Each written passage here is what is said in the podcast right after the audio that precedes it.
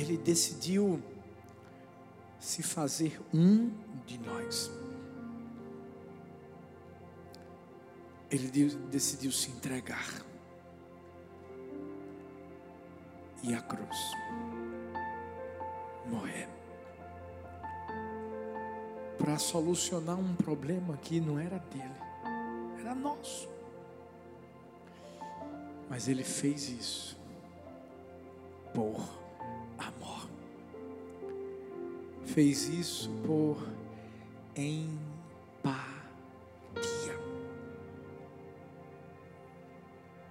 A gente vai falar um pouquinho sobre sobre essa palavrinha. Empatia. Empa o quê, pastor? Empatia. Eu sei que mais do que nunca hoje a gente vive muito essa palavra empatia, porque diante de tanta coisa que a gente tem vivido, ainda esses resquícios de pandemia, a empatia foi a palavra da vez. Mas o que é empatia, pastor? Essa palavra vem de um termo grego empateia, que significa paixão. A empatia ela pressupõe uma comunicação afetiva com outra pessoa. E é um dos fundamentos da identificação e compreensão psicológica de outros indivíduos. Pastor, não entendi nada. Você não precisa entender através do conceito. A gente entende na prática. A pessoa que mais teve empatia no mundo e que deixou o maior exemplo para mim, para você, foi Jesus. Foi justamente isso que eu acabei de falar. Quando ele se entregou por nós. Sabe, Jesus, mais do que falar de empatia, Jesus foi a empatia em pessoa. Certa vez eu ouvi que a empatia é certamente um dos mais nobres sentimentos humanos. Para entender e ajudar o próximo, é necessário se imaginar na condição dele. Mas eu discordo um pouco dessa frase. Porque a empatia não é só um sentimento humano, na verdade, é um sentimento divino. Que não foi iniciado por um homem, foi iniciado por Deus. Porque Deus amou o mundo de tal maneira que deu o seu Filho unigênito para que todo aquele que nele crê não pereça, mas tenha vida eterna. Se a gente pudesse resumir a empatia em um versículo, seria esse, pelo menos ao meu ver. Bom quando a gente entende que aquilo que Deus fez é aquilo que eu preciso fazer. Deixa eu te contar uma história. De um garotinho que viu uma pedra grande Certa vez ele estava brincando no quintal e viu uma pedra grande. E ele disse assim: Eu vou mover essa pedra. Seu pai estava perto dele, observando. Esse menino tentou empurrar com a mão, tentou empurrar com o pé, depois usou a mão e o pé, usou o corpo, usou tudo e não conseguia mover aquela pedra. O seu pai olhou para ele e disse assim: Filho, você ainda não usou tudo que você tem. Ele disse: Vai, mas eu, eu, eu já empurrei, eu já. O que é está faltando? E o pai disse assim: Você ainda não me pediu para te ajudar. Hum. Para para pensar que muitas vezes a gente tenta viver a nossa vida olhando para o próprio umbigo. Querem resolver nossos problemas do nosso jeito. E achando que a gente é bom demais. E aí a gente quebra a cara. Por quê? Porque é quando a gente percebe que sem a ajuda de alguém, a coisa não acontece. Nós vivemos em um mundo onde as pessoas são simplesmente focadas em si mesmas, no que elas podem fazer. Elas acabam se esquecendo do que Deus é capaz de fazer. Infelizmente, muitas pessoas vivem uma independência dentro de si. E é aí que elas se esquecem que elas não chegaram ao mundo sozinhas. Ninguém chega ao mundo só. Não. Primeiro Deus que permite que a gente chegue. E depois tem, tem, tem os nossos pais. Ah, pastor, não tive pai, minha mãe me abandonou, mas Deus botou alguém na sua vida, meu filho. Ninguém vive sozinho, ninguém começa nada sozinho. É nessa hora que a gente começa a entender que a gente está nesse mundo para tocar na vida das pessoas. A gente está aqui não para viver uma individualidade. Você já parou para pensar tem tanta gente que quer fazer as coisas porque ela quer a glória, porque ela quer aparecer porque quer mostrar que faz alguma coisa. Não, não. É diferente quando você entende que cada um tem um potencial dentro de si. Deixa eu dizer uma coisa: não tem ninguém aqui, ninguém, ninguém aqui que não tenha um dom. O problema é que a gente às vezes se compara. E a gente quer o que está no outro, que na verdade Deus não botou em você. Mas também o que está em você não está no outro, não. Está em você.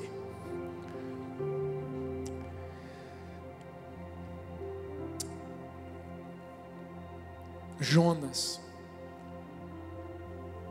Jonas teve um chamado da parte de Deus para abençoar a vida do povo de Nínive. Como, pastor? Sendo um profeta falando que o pecado daquele povo estava entristecendo o coração de Deus e que, sabe, ah, eles iam morrer, porque o salário do pecado é a morte.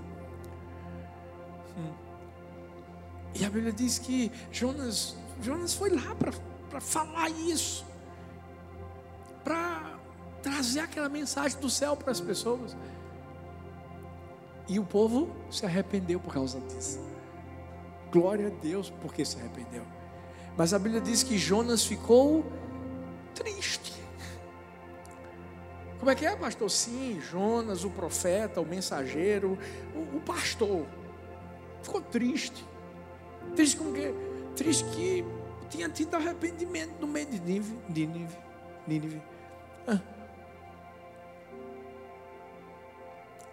E chega um momento aqui em Jonas 4, versículo 9. Presta bem atenção nisso que Deus vai falar para Jonas assim: Você tem alguma razão para estar tão furioso por causa da planta? Respondeu ele: Sim, tenho. Estou furioso a ponto de querer morrer. Mas o Senhor lhe disse: Você tem pena da planta. Embora não a tenha podado, nem a teve, tenha feito crescer, ela nasceu numa noite e numa noite morreu. Contudo, Nínive tem mais de 120 mil pessoas que não sabem nem distinguir a mão direita da esquerda, além de muitos rebanhos. Não deveria eu ter pena dessa grande cidade? Para para pensar. Um homem que estava preocupado com uma planta, mas não estava preocupado com uma vida.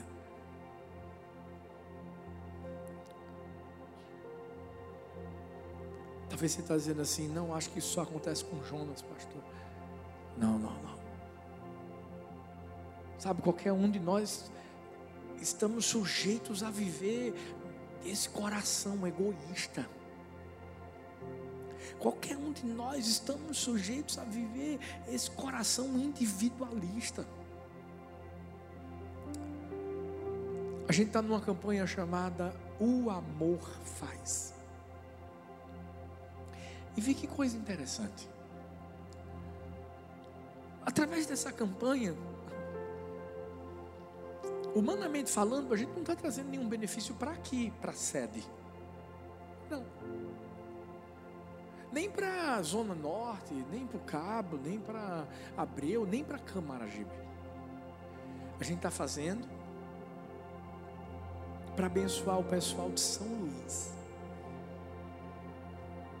São Luís. Só para a gente ter uma ideia, é como se vamos lá, eu fosse Jonas e dissesse, não, não, não pode. A gente não pode abençoar o povo de São Luís. Hum.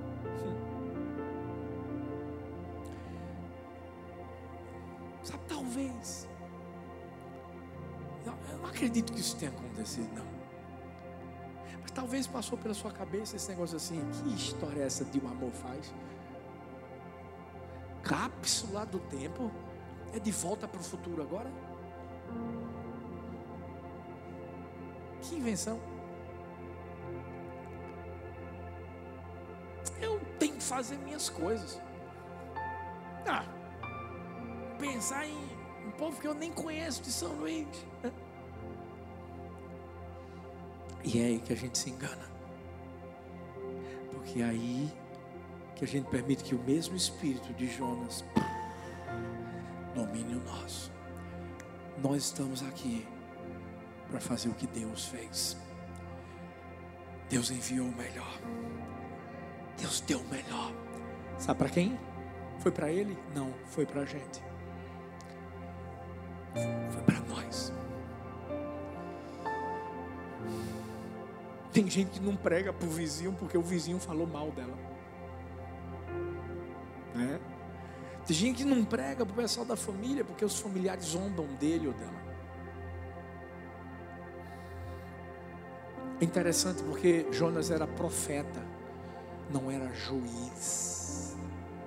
E tem muitos de nós que estamos caindo no mesmo erro, querendo ser juiz, quando Deus só quer que a gente seja profeta, que a gente leve a palavra, que a gente ame, que a gente plante sementes, que a gente abençoe vidas.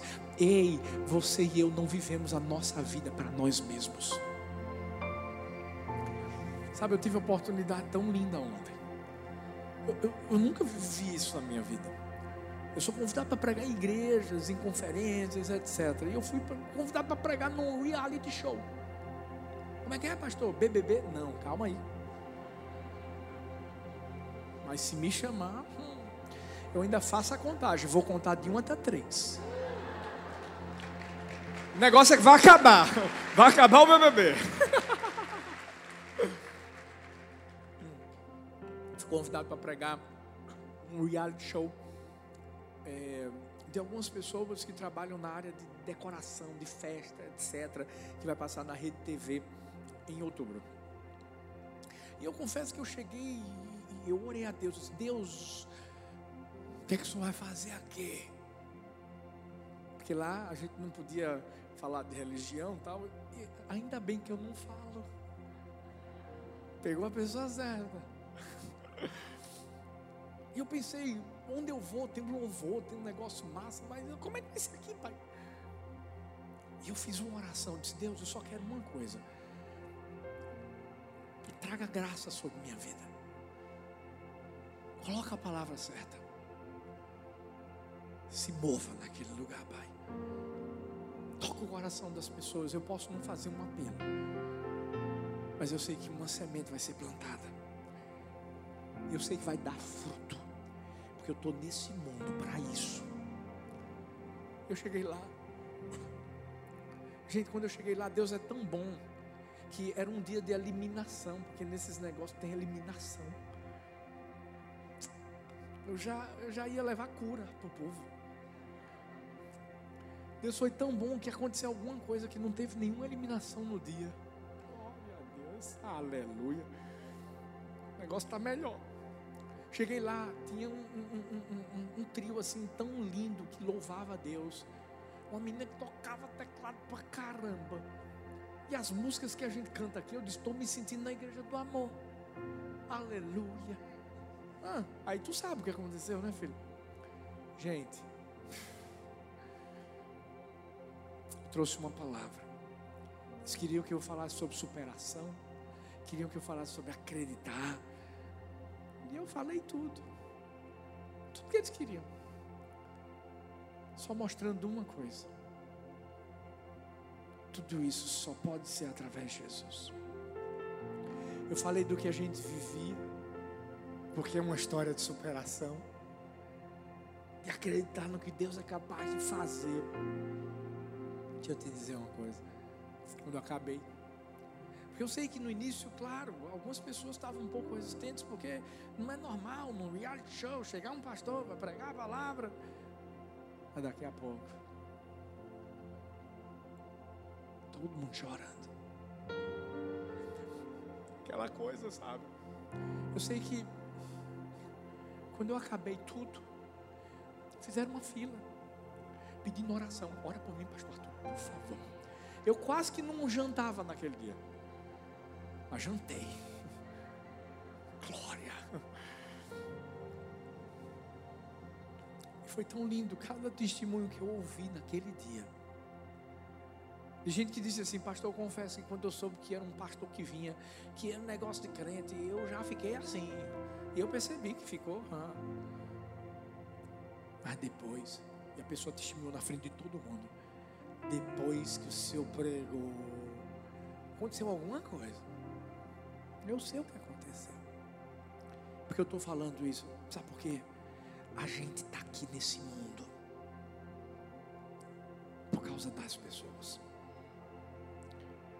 A gente está aqui nesse mundo para ser empático, para abençoar a vida delas e usar o talento que Deus deu a vocês, a nós. E através desse talento alcançar essa, essas vidas. Sabe por que eu fui lá? Porque a menina que coordena isso, Silvia Saia, o esposo Éder, sabe? Eles entendem que aquele trabalho deles é uma oportunidade de levar Jesus para as pessoas. Eles, eles, eles entenderam isso aqui, gente. Paixão por vidas. a minha pergunta para mim, para você hoje, pode ser um pouco dura, mas ei, ei, vamos analisar a nossa vida. Quem é Nínive na nossa vida? Porque Jonas não foi empático com o povo de Nínive, assim como muitos de nós não temos sido com as pessoas que Deus tem colocado na nossa vida. Eu quero compartilhar três rápidas lições sobre empatia hoje. Primeira lição: empatia é enxergar a necessidade do outro. Lucas 10, versículo 30 ao 32 fala assim: Em resposta, disse Jesus: Um homem descia de Jerusalém para Jericó quando caiu nas mãos de assaltantes. Estes lhe tiraram as roupas, espancaram-no e foram, e se foram, deixando-o quase morto. Aconteceu estar descendo pela mesma estrada um sacerdote, presta atenção, um sacerdote. Quando viu o homem, passou pelo outro lado, assim também um levita. Ei, um levita. Quando chegou ao lugar e o viu, passou pelo outro lado. Pastor, que história é essa? Que parábola é essa? A parábola do samaritano, do bom samaritano. Mas Jesus só começou com essa parábola porque um homem, doutor da lei, alguém que achava que conhecia muito a Bíblia, Deus, a palavra, perguntou assim: o que, é que eu faço para herdar a vida eterna? E Jesus sabia que esse, esse, esse, doutor da lei não tinha feito essa pergunta, gente, por ignorância. Ele sabe o caminho, ele sabe a verdade. Fez porque queria testar Jesus. E Jesus é demais, porque Jesus responde a pergunta dele fazendo uma outra pergunta. E a pergunta que Jesus fez foi: O que está escrito na lei? Porque Jesus não queria trazer nenhuma nova doutrina, não. Jesus já queria mostrar aquilo que já estava lá escrito, o princípio. E o doutor da lei falou assim, lá em Lucas 10, 27, fala assim: Amarás o Senhor teu Deus de todo o teu coração, de toda a tua alma, de todas as tuas forças, de todo o teu entendimento, e amarás o teu próximo como a ti mesmo. Sabe quando esse mestre da lei respondeu dessa forma? Jesus disse: Você respondeu bem, você falou a coisa certa. Mas aquele doutor da lei ainda querendo instigar e cutucar Jesus, fez mais uma pergunta e disse: Quem é o meu próximo? Quem é o meu próximo? É como se o doutor da lei dissesse assim: Eu não estou conseguindo entender, Jesus, quando a Bíblia diz que eu tenho que amar o meu próximo como a mim mesmo, não está claro.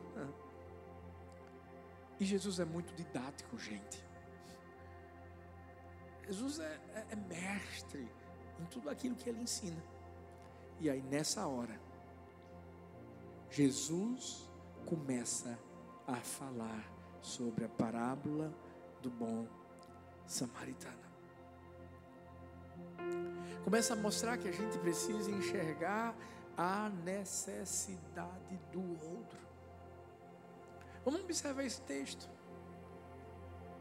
Dois homens passaram por aquele rapaz que tinha sofrido assalto, que tinha sido espancado e não fizeram nada, mas não foram dois homens só.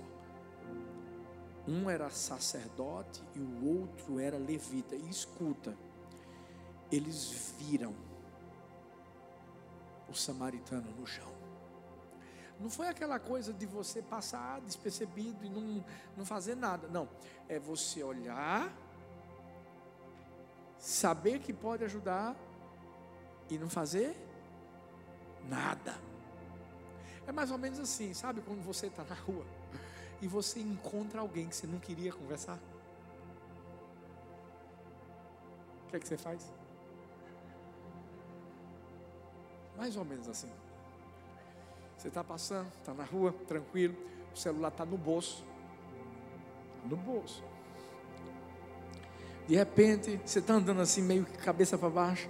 De repente, você levanta, está lá. Foi uma ex-namorada sua. Misericórdia. E você está com a atual aqui, ó. Misericórdia. Jesus. Quando você vê, rapaz, que você está andando no mesmo caminho e que ela está vindo na sua direção, na hora você tira o celular do bolso e. Alô? Hã? Espera aí, filha, fica aqui, fica aqui. Aqui. aqui.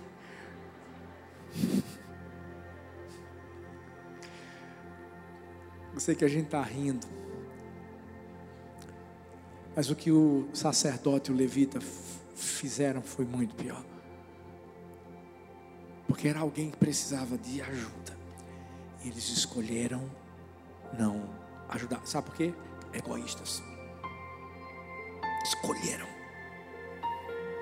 eu sei que isso é chocante, mas vamos trazer isso para a nossa vida. Talvez a gente tenha tido tantas oportunidades de ajudar tantas pessoas através de tantas coisas.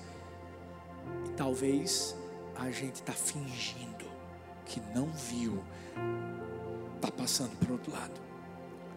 Quer ver? Vamos lá. A gente tem aqui algo que a gente chama de marcha do amor. O que é a marcha do amor? Ei, todo segundo domingo, sabe o que acontece? As pessoas trazem, trazem um, um quilo de alimento, está ali, ó, a caixinha doe. Por quê? Porque a gente tem um negócio chamado mercado solidário, que abençoa famílias carentes, necessitadas, não têm condições, elas vão fazer a, a, a feira delas num mercado que a gente montou. Elas pegam dinheiro fictício, fictício, e fazem de forma decente a feirinha do mês. pergunta que eu faço para mim e para você é: Você já sabia disso? Respondo para você. Sabia, pastor? E o que é que você tem feito para abençoar as pessoas através disso? Porque eu vou falar uma coisa: se a gente tem, agradeça, se a gente tem um quilo de arroz em casa, eu estou falando de gente que não tem nada, eu estou falando de gente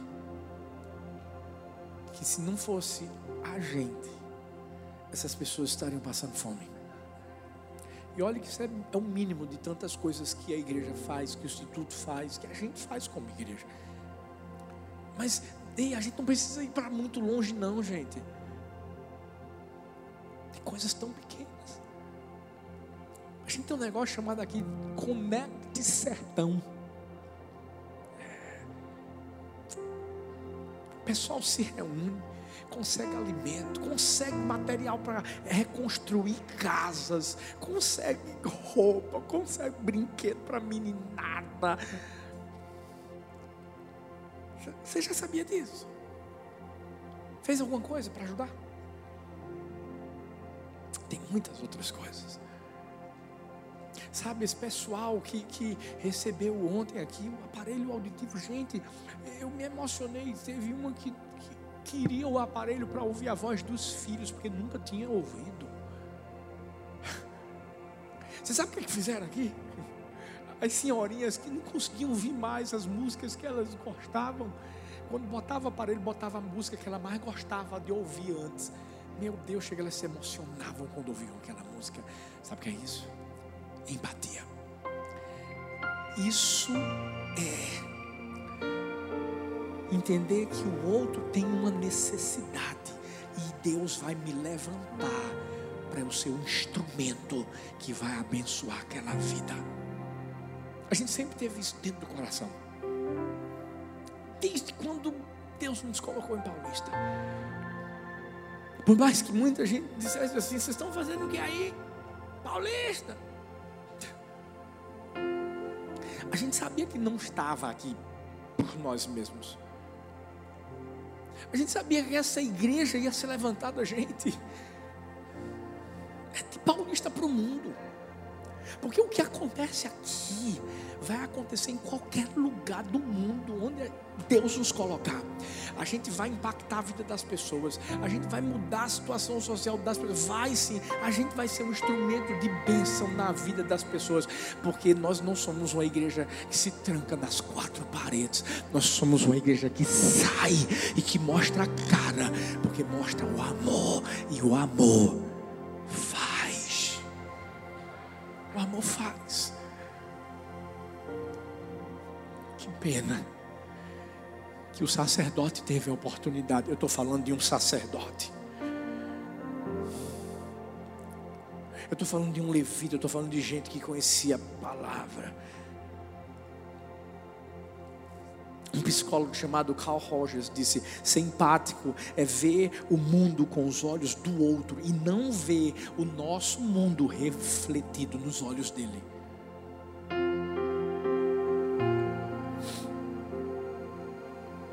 Por isso que Deus quer muito mais do que palavras. Da coragem para dizer, eu vejo sua dor. Não, não, não, não, não. Deus não quer que a gente só diga, eu vejo sua dor.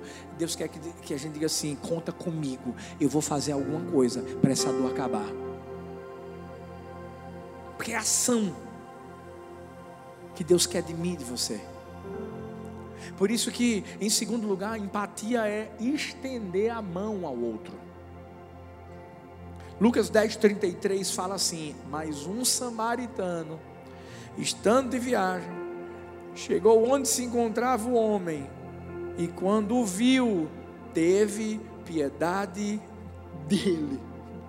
Gente, Jesus é demais. Jesus usou uma cena muito real da sua época para trazer uma lição para aquele doutor da lei, para o, o, o pessoal que achava que era entendido da palavra. Uma viagem de Jerusalém a Jericó é, é, é, era aproximadamente 27 quilômetros, não era longe não. Mas no percurso havia um declive acentuado de cerca de 1.200 metros. Isso significa que a estrada que ligava Jerusalém a Jericó passava por terrenos acidentados e montanhosos. Era perigoso viajar lá. Havia, havia, havia rochedos, havia buracos. E sabe o que, que os criminosos faziam? Para fugir, para se esconder, iam justamente para lá. Por isso que quando um bando de ladrões atacava uma pessoa, acontecia o que aconteceu com esse samaritano. Bateram nele, roubaram ele e deixaram ele lá. Ou seja, quanto mais longe, melhor está daquele lugar. E aí a Bíblia diz que um sacerdote aparece. Ei, sacerdote é sinal de esperança. Um homem de Deus uma pessoa que quer abençoar, que quer ajudar, mas nesse caso não. E depois diz que um levita, levita, levita é um adorador, gente. É uma pessoa que serve, é uma pessoa que se dá. Ei, o levita também não, não parou, não. Mas o samaritano. Como é que é, pastor? O samaritano. Gente, o samaritano, é, eles eram odiados pelos judeus. E Jesus queria mexer justamente na ferida. Odiados. Eles podiam esperar tudo do samaritano, menos de um sacerdote, de um levita. Mas do samaritano? Ah. Mas foi justamente esse samaritano que demonstrou com paixão, que estendeu a mão. Deixa eu, deixa eu falar uma coisa. Igreja do Senhor Jesus. A gente, a gente precisa justamente mostrar ao mundo que nós somos diferentes.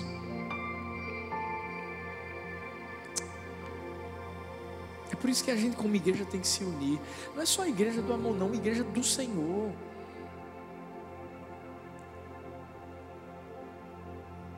Porque é através da nossa unidade que, que o mundo vai entender o que é o amor de verdade que o mundo vai entender o que é empatia, porque se a gente não tem empatia com, a, com gente que a gente diz que vai, vai para o céu todo mundo junto, gente, como é que é isso? Como Deus precisa cuidar do nosso coração, para a gente não agir como Jonas, para a gente não agir como sacerdote, como levita, como esse doutor da lei. Ei,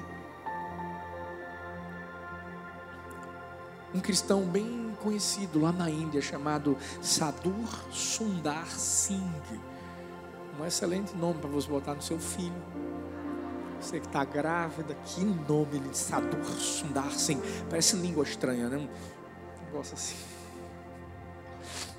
Ele, ele precisava fazer uma viagem. Gostou desse? E a viagem era a pé, gente. Mas essa viagem era em direção a montanhas geladas, altas da cordilheira do Himalaia. Ele não podia ir só. E um rapaz se ofereceu para acompanhá-lo. Esse rapaz não era cristão, nada disso. Mas queria acompanhá-lo, até porque também queria subir a cordilheira e não queria fazer isso sozinho. O risco seria grande. Eles caminharam, caminharam e chegaram na, na, naquele limite do cansaço, o frio, até que em um momento da caminhada eles viram um homem deitado no, no, no gelo, quase morrendo. E nesse momento, Sadu disse: a gente precisa fazer alguma coisa por esse homem. A gente tem que carregá-lo, vamos carregar eu e você, um de um lado, outro do outro, e a gente, a gente consegue encontrar um lugar para ele, ele, ele parar e ele não morrer aqui no frio. E aquele outro rapaz disse: Eu não vou fazer isso, eu já não estou aguentando comigo. Se eu for ajudar, eu vou, eu vou morrer também. Não, não vou, não vou. E Sadu tomou uma decisão de pegar aquele rapaz que estava morrendo e carregá-lo. Encontrar um lugar para que ele não morresse. O outro que disse que não ia ajudar, saiu andando, saiu andando na frente. E Sadu carregando. Até que tem uma hora que Sadu perde vista do, do, do, do rapaz que não quis ajudar. Mas lá na frente, ele percebe que tem um corpo no chão, no frio, no gelo. Era o corpo do rapaz que decidiu não unir forças para ajudar o outro que estava morrendo. Sadu, por conta do esforço que estava fazendo, estava aquecendo o seu corpo e fazendo com que de alguma forma ele ganhasse energia. E ele conseguiu chegar a tempo de salvar a sua vida e a vida daquele outro que estava morrendo. Assim tem que ser a nossa vida.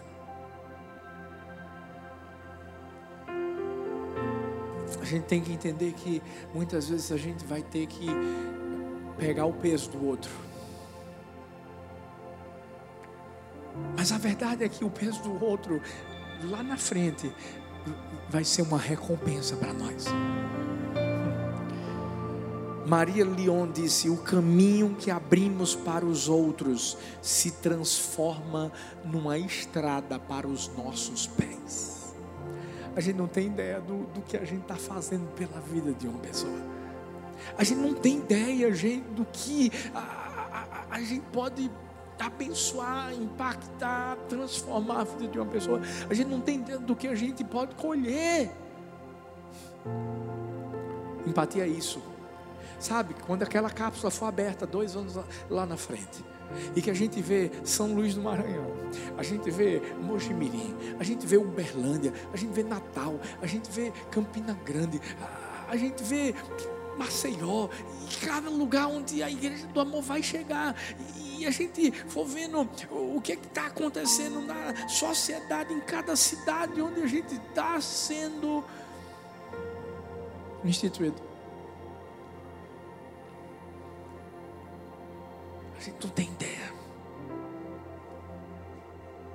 Dos frutos que a gente vai colher. Você já parou para pensar na quantidade de casais que, que iriam se separar e que vão ser restaurados? Ei, já parou para pensar na quantidade de vidas que, que vão ser libertas?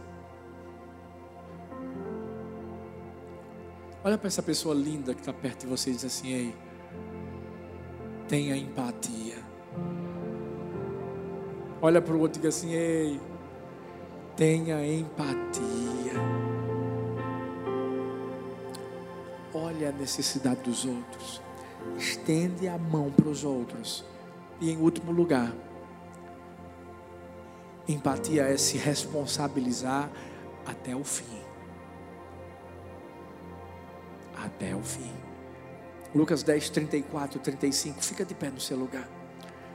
Diz assim: aproximou-se enfaixou-lhe as feridas, derramando nelas vinho e óleo. Depois colocou sobre o seu próprio animal, levou-o para uma hospedaria e cuidou dele. No dia seguinte, deu dois denários ao hospedeiro e disse-lhe: Cuide dele. Quando voltar, lhe pagarei todas as despesas que você tiver. Para para pensar comigo. Óleo e vinho eram itens frequentemente usados na medicina para curar feridas. Olha a conduta do samaritano e olha a conduta do, do, do, do sacerdote levita. O, o sacerdote levita não fizeram nada. O samaritano pegou o que tinha para ajudar o outro.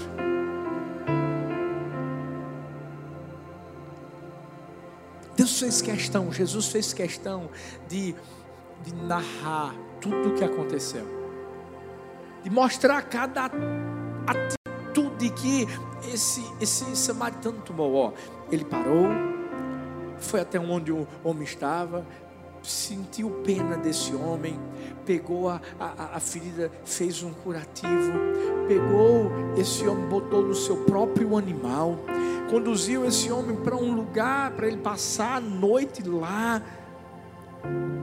E ainda disse assim: se tiver que pagar alguma coisa, eu pago.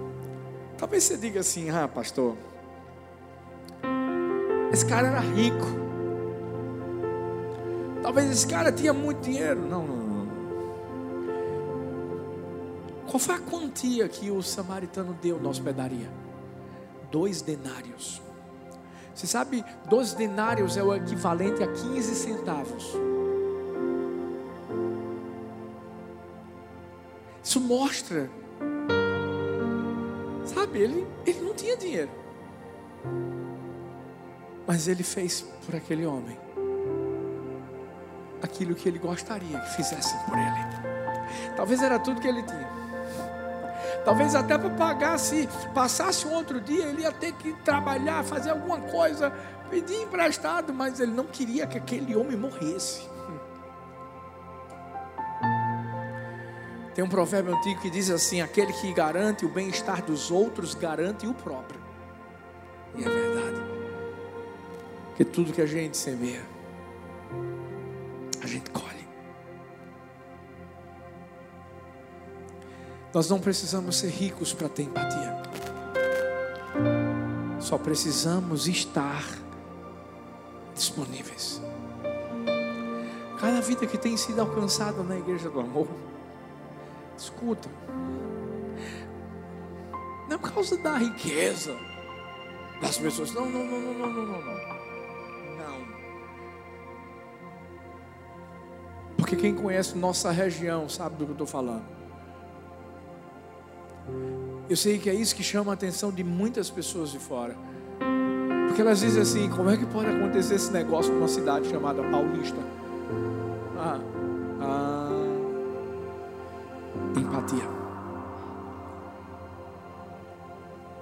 Posso colocar como sinônimo de empatia: amor. A gente entende que a gente não está aqui para viver nossa vida, mas para poder abençoar a vida dos outros, entendendo que os outros têm uma necessidade, que eu preciso fazer alguma coisa, mas eu tenho que ir até o fim. Porque tem muita gente que diz assim: Deus te dê, Deus te pague. Não, não, não, não, não. Sou eu, é você, somos nós que temos que fazer. Deus nos dá recursos, Deus nos dá dons, Deus nos dá talentos, Deus nos capacita. Sabe para quê? Para a gente ir fazer e até o fim e ver depois. Eu fico imaginando o coração daquele homem, depois vendo aquele rapaz bem, sabe, curado. Ele não morreu, ele não morreu. Ellen Keller disse: enquanto você pode aliviar a dor de alguém, a vida não é em vão. Eu e você somos o remédio que Deus quer usar para levar cura para a vida das pessoas. Esse remédio tem um nome: empatia, amor. Jesus. Porque Deus é amor. Será que a gente está enxergando a necessidade do outro? Será que a gente está estendendo a mão ao outro? Será que a gente está se responsabilizando até o fim pelo outro? Fecha seus olhos, bota a mão no seu coração. Porque hoje eu e você temos que dar a resposta para Deus. Se Deus se fez um de nós e se tornou Emmanuel, pensando em mim, pensando em você, não pode ser diferente comigo e com você. Pai, nós colocamos o nosso coração nas tuas mãos hoje, porque nós entendemos que precisamos nos parecer com o Senhor. Queremos ser empáticos. Queremos ser compassivos. Queremos abençoar a vida das pessoas, entendendo que não vivemos nesse mundo para nós mesmos. E da mesma forma, Pai, que o Senhor nos ensinou quando enviou o teu único filho para transformar e salvar a nossa vida, que sejamos teus instrumentos para abençoarmos a vida das pessoas, que sejamos o teu instrumento para levar salvação, restauração, transformação, libertação para a vida de todos. Em nome de Jesus. Em nome de Jesus.